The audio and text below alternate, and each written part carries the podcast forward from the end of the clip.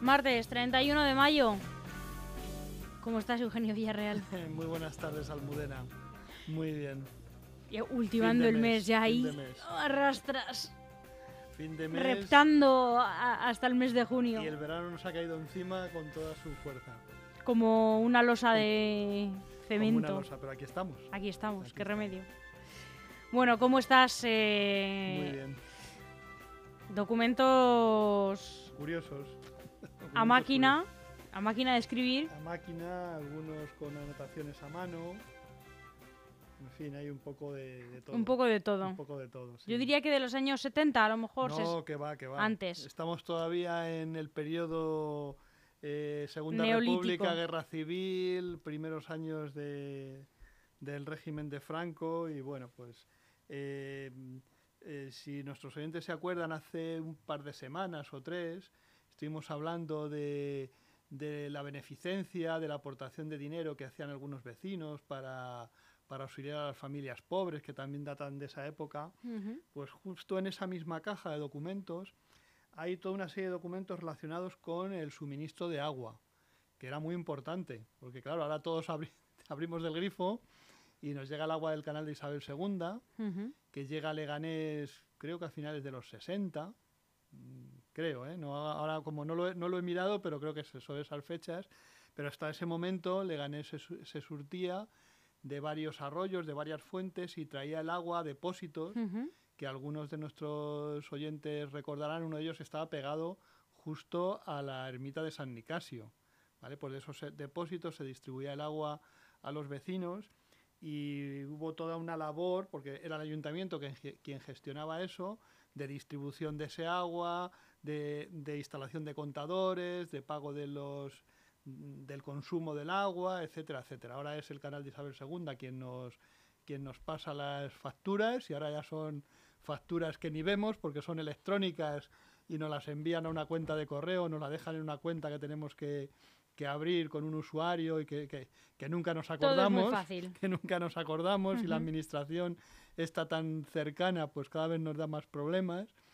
Pero en aquella época, bueno, pues mm, se hacía todo con, con papel. Y aquí lo que tenemos son documentos, eh, unos de ellos que son los que están en esta mini carpeta, que es todo el suministro de agua que el ayuntamiento hacía al cuartel y que además eh, era una cantidad importante lo que el cuartel tenía que abonar al ayuntamiento por el consumo, el consumo de agua. Entonces hay cartas desde el año 35 hasta el año 40, hay cartas, hay algunos telegramas, mira que un telegrama postal del cuerpo del ejército de- del Guadarrama, porque el cuartel pertenecía a ese cuerpo de- del ejército. Eh, pues bueno, con la- el dinero que se, que se debía, que se le abonaba al ayuntamiento. Y, y, bueno, pues por ejemplo, este, este en concreto, que es un telegrama postal del cuerpo del ejército de Guadarrama, dice importe que son 18.420 pesetas, que era una cantidad muy, muy Hombre, de importante. entonces Era era, un, era una- un dineral. un dineral. Yo creo recordar que no sé si el, el presupuesto del ayuntamiento no, era- no sé si eran 30.000 pesetas. Eh, y habla aquí eh, importe del agua suministrada a los regimientos de ferrocarriles alojados en el cuartel de Sevilla desde abril del 37 a diciembre del 39. Con esta fecha ha sido, ha sido expedi- expedido a nombre de ese ayuntamiento sobre la Delegación de Hacienda Maíz del Libramiento número 3.846 por el importe citado, es decir, es el pago de, de ese dinero. Eh, claro, en ese momento estábamos en, eh, estaba la guerra civil, eh, el, el- el frente estaba ubicado en, en, en Leganés, orientado hacia Carabanchel, y bueno, pues me imagino que, que habría mucho movimiento de tropas y habría un consumo bastante elevado, elevado de agua. Como ves, cualquier tipo de documento nos puede dar información de los sucesos que ocurrían en un momento determinado. Además es curioso porque es el momento en el cual el cuartel va a pasar de ser un cuartel de ferroviarios a luego ser el regimiento Saboya, que me, me parece no sé si en el año 40 o cosas así, cuando ya es el famoso, como todo el mundo cono- hemos conocido al cuartel, como el, como el Saboya. Entonces eh, son los diferentes pagos. Aquí hay otro también del director del Parque de Intendencia eh, de Madrid, el señor, al señor alcalde presidente de la comisión gestora del Ayuntamiento de Leganés. Ah, sí, es curioso, también hay que decir que durante un periodo, un periodo muy corto de tiempo, eh, el ayuntamiento no lo gobernaba el pleno. ¿eh? Todo el mundo está acostumbrado al pleno como el órgano de gobierno. Se llamó comisión, comisión gestora, ¿eh? aunque realmente hacía las funciones del pleno, del pleno municipal como todos lo conocemos y de hecho las actas las guardamos como, como actas del ayuntamiento pleno. Y en este, en este caso, eh, habla también, dice, recibido en este establecimiento por conducto de la Jefatura de Intendencia del Cuerpo de Ejército del Guadarrama, la documentación enviada por ese ayuntamiento al excelentísimo señor ministro de la Guerra relativa al abono a ese ayuntamiento del importe del agua suministrada en la etapa de guerra, el cuartel de Leganés tengo la distinción de comunicarle que para confeccionar el expediente que se determina en la circular eh, es necesario que por ese ayuntamiento se envíe a este parque declaración jurada de no haber recibido el importe del suministro eh, efectuado como asimismo la factura correspondiente. Es decir, que les están eh, reclamando información de que no han, de que no han recibido el dinero. Entiendo que posiblemente se refieran al dinero que les dijeron que les iban a pagar en una fecha determinada, ¿vale? Aquí estamos hablando de julio del año, del año 40. Entonces hay bastante correspondencia sobre, sobre este sobre este tema y es interesante desde el punto de vista bueno pues de saber un poco eh, determinadas actuaciones que se aquí tenemos la factura con el importe del agua suministrada eh, de fecha del 24 de julio de 1940 donde viene detallado los metros cúbicos suministrados y el precio que era a 0,50 pesetas eh, me imagino que ahora ahora será bastante más caro lo que se lo que se pague ¿eh? Y, bueno, pues volvemos un, poco a ver también documentación eh, donde hay diferentes sellos, estampaciones de los, de los emblemas, de la, de la bueno, aquí el, alcalde que firma es don Aureliano Mendiguchea Carriche, que fue alcalde. ¿Te acuerdas que sí. Mendiguchea Carriche fue el director del, del manicomio? Mm, bueno, pues es, él fue alcalde en ese, en ese periodo. y y aquí tenemos más, más información, que es el certificado de los, de los metros cúbicos que se, han, que se han suministrado por parte del ayuntamiento. Esta es una carta ya del año 35, porque te he comentado que, hay documentación desde el año 35 que ya reclamaban eh, una serie de cantidades, es decir, que por eso posiblemente la factura al final eh, fuera tan, tan elevada, porque es una es una, una, sucesión de información, de requerimientos por parte del ayuntamiento al, al, cuartel. Aquí hay una, una eh, hay una, documentación del Regimiento de Infantería número 42, eh, consecuente a su escrito número tal, tengo el honor de manifestar que por lo que respecta a este regimiento no hay inconveniente alguno en que coloquen el contador para el suministro de agua. Es decir, que en 1940 van a colocar un contador eh, para el suministro del agua en el, cuartel. Y bueno, aquí hay, más, aquí hay más documentación de todo ese periodo, tanto del 35, que empieza la primera información, y sobre todo el año 40 y del año, y del año 41. Eh, por lo tanto, es, es importante. Cuando en alguna ocasión que hemos hablado del manicomio, también hemos hablado de la importancia eh, del, del, suministro del agua. De hecho, precisamente por eso, por eso se va a, establecer el manicomio aquí en Leganés, porque había posibilidades de suministro de agua en el, en el siglo XIX y porque estaba cerca del, del, núcleo de población, etcétera, etcétera. Y luego aquí tenemos otra documentación que también es relativo al, al mismo tema y es un trabajo que va a realizar el, el, el arquitecto del ayuntamiento para verificar el estado de los contadores en el año 39. Eh, ya ha finalizado la, la, guerra y bueno, pues van a intentar normalizar determinadas situaciones y van a hacer una, una relación de los contadores que se han revisado y que se necesitan repararse. En, en, el archivo, en otra documentación, tenemos los contratos que firmó el ayuntamiento con los, con los propietarios. Esos contratos están firmados por por Pedro González González, que fue el alcalde, el alcalde de la, que, más tiempo gobernó durante la República, y en este caso pues ya es ya es, estamos hablando de la época de, Aureliano Mendiguchia Carricci. Bueno, pues aquí tenemos los partes de inspección. Dice verificada inspección, visita de inspección en el día de la fecha por el arquitecto municipal que suscribe al contador que controla el suministro de aguas de la casa número 20 de la calle 18 de julio, cuarto bajo, se ha observado que está parado. En uso de las atribuciones que me han sido conferidas por el señor alcalde presidente, requiero a usted para que antes de tarde realice las siguientes obras que considero precisas para el normal funcionamiento de dicho contador. Y habla de quién es la propietaria, Sofía Menéndez que es del 28 de diciembre de 1939. Bueno, eligieron buen día, el día, de los Santos Inocentes. Entonces él va, él va comprobando el estado de los, de los contadores. Hay algunos que están, que están parados, hay algunos que están rotos, eh, hay algunos que, mm, que, están fuera de servicio. ¿eh? Mm, este está roto de Marcelino Pérez, eh, de Domingo. Aquí dice que está sin contador en la calle Anuncio número 25. Eh, hay otro que está sin contador también en Juan Muñoz, en el número 32 de la calle Juan Muñoz. Nos siguen sonando todas, todas estas todas, todas, estas calles. Es el barrio. Exactamente, que era Doña Rita eh, en, en, Juan Muñoz 27, Pedro González, que está sin contador, cortes de agua en la Plaza de los Mártires Bajo, número 8, eh, la Plaza de los Mártires, eh, ¿sabes la Fuente la Plaza de la Fuente, de la Fuente Honda. ¿Vale? Entonces aquí tenemos el, un poco las, los trabajos, toda la documentación que él fue haciendo y aquí está la relación. ¿Mm? Te fijas, el papel está un poquito en una situación un poquito, un poquito penosa. está la relación de los mm, abonados, eh, la dirección, el tipo de, de contador que tenían y el calibre del, del el calibre del, del, suministro del, agua. Y bueno, pues tenemos, eh, a ver, algunos apellidos que...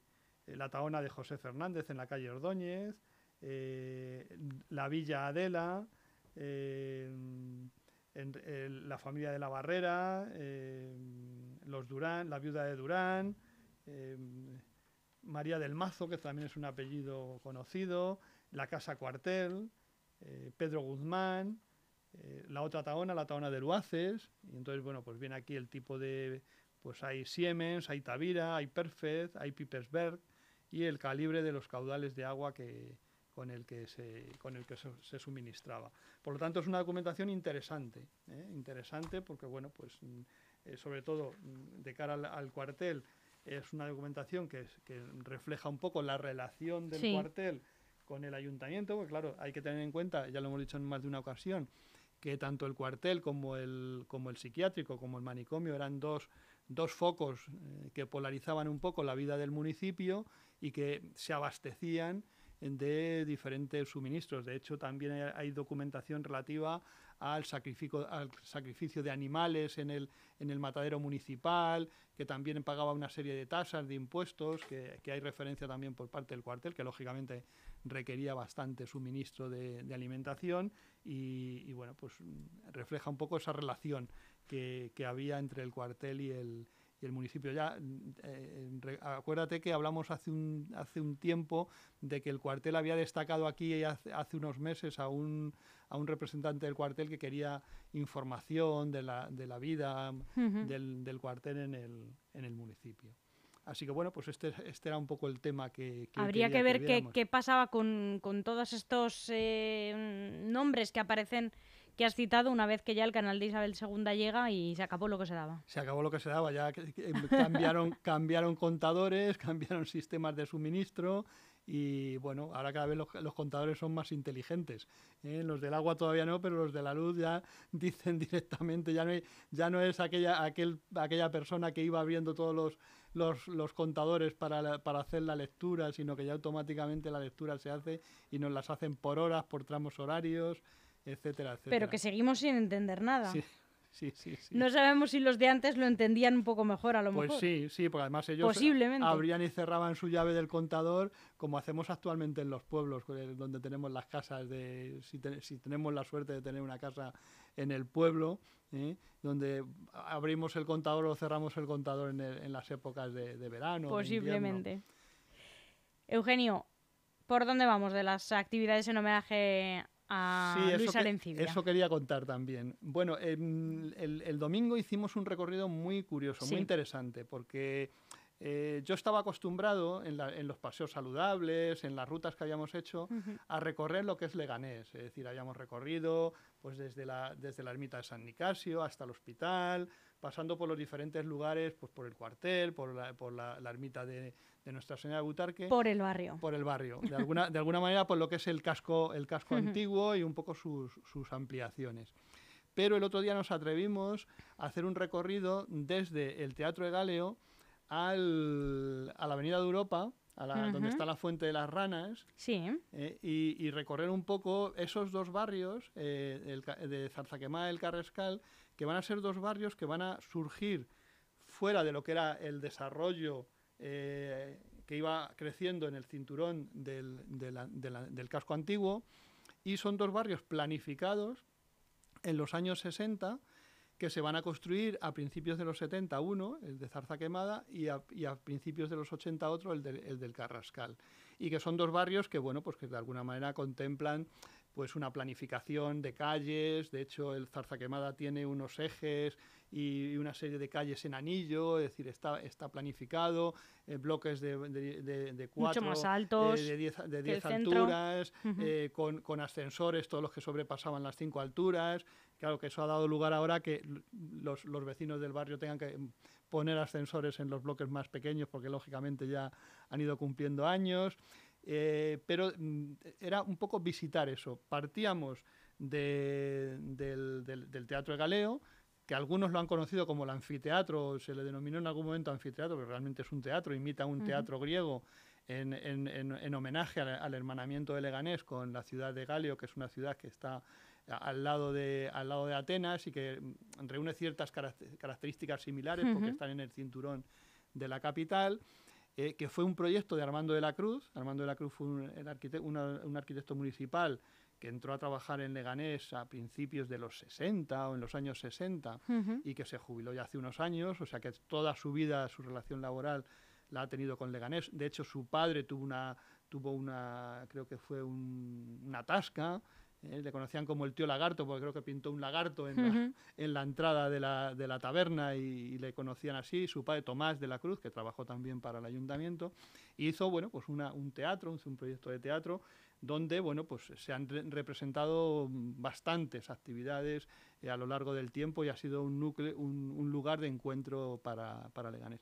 Y a partir de ahí empezamos el recorrido y eh, visitamos una serie de obras muy interesantes de Fernando Belver, porque queríamos ver eh, obras de Luis Arencibia, pero también las obras que él había hecho posible que estuvieran aquí. Sí. Y las obras de Fernando Belver son las de los personajes históricos, que ya hemos hablado alguna vez de ellos, que yo no sé si tú te acuerdas que estuvieron en la plaza colocados cuando se, cuando se, cuando se trajeron por primera vez al Leganés, que fue en el año 99, estuvieron durante un tiempo corto eh, en, el- en- en la plaza.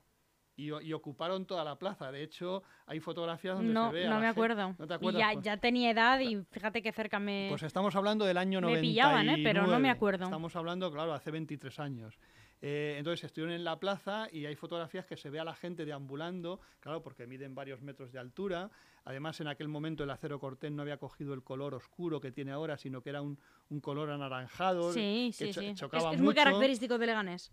chocaba muchísimo, ¿vale? Y, y bueno, pues esas obras, cuando se, cuando se definieron, Ujú. estaba previsto que estuvieran colocadas en Zarza Quemada y de hecho están en varias de las rotondas de Zarza Quemada. Lo que pasa es que hay dos que son el Marqués de Leganés y creo que San el eh, Ventura Rodríguez que están en las rotondas que van hacia, hacia Polvoranca, en Sí. frente del barrio de Valdepelayos.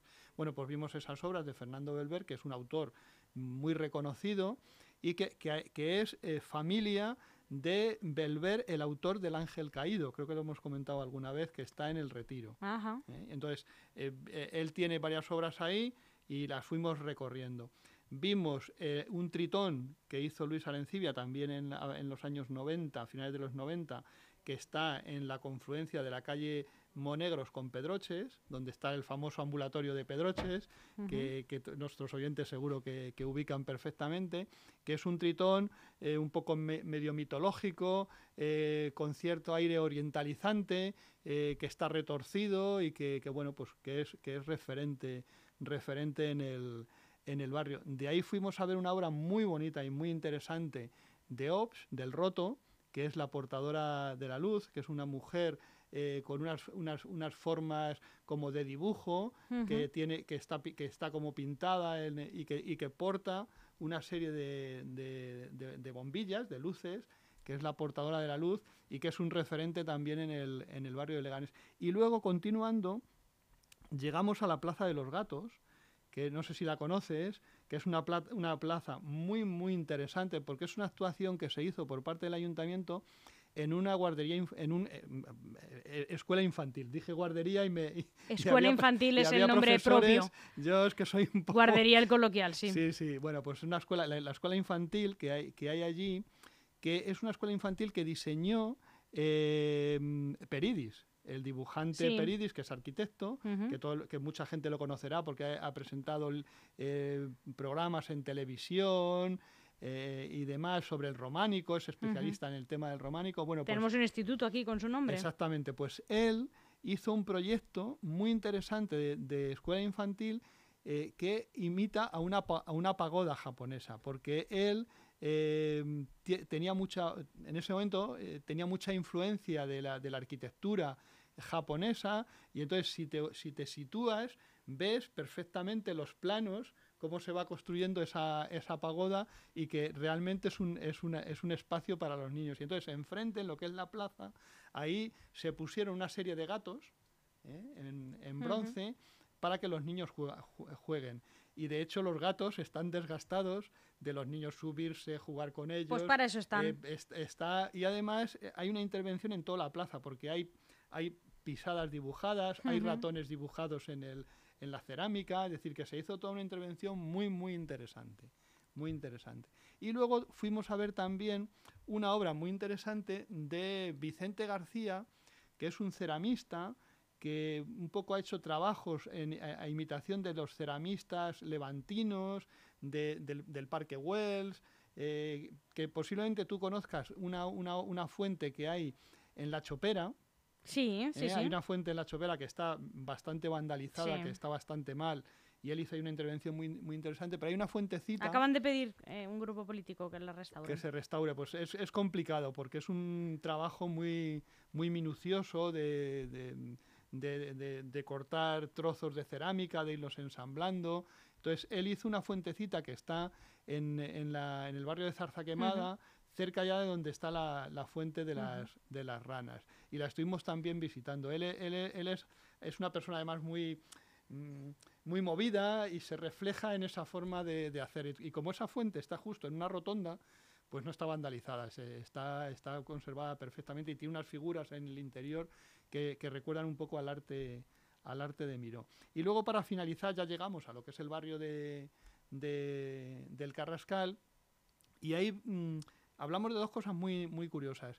De un vecino de, de, Rafael Arjona, que nos, que nos donó imágenes al Ayuntamiento de Leganés, que además se hacía muchas desde su balcón, que vivía justo a, lo alto de la, de la, Avenida Europa y que nos ha dado, nos ha dado imágenes pues, de, de la evolución del crecimiento del barrio de, del Carrascal. Y terminamos en la Fuente de las Ranas, que es una intervención de Luis muy bonita porque son dos ranas enfrentadas, que están echando agua, en un, en un pilón alargado, que, que, está construido todo en, en, en granito. Eh, y precisamente por eso se conserva bastante bien, uh -huh. porque si fuera otro tipo de material esta, estaría bastante más deteriorado y las ranas están totalmente desgastadas los, los, colores por los niños. De hecho, cuando estábamos allí había un par de niños jugando y subiéndose encima de las ranas, porque el, el Luis, tal y como pensó esa, esa fuente precisamente era eso, para que los niños jugaran, para que hubiera un, un divertimento, porque Luis hizo, el otro día contábamos y no sé si eran como seis fuentes en, en Leganés. Y fue, ya te digo, fue un recorrido muy, muy interesante, muy curioso. pues eh, esperamos que sigas contándonos muchos más, que las actividades ya están a punto a punto de terminar, pero que todavía quedan algunas. Eugenio, hoy no tenemos más tiempo, pero volvemos el martes que viene. Un abrazo fuerte. hasta pronto. Hasta luego.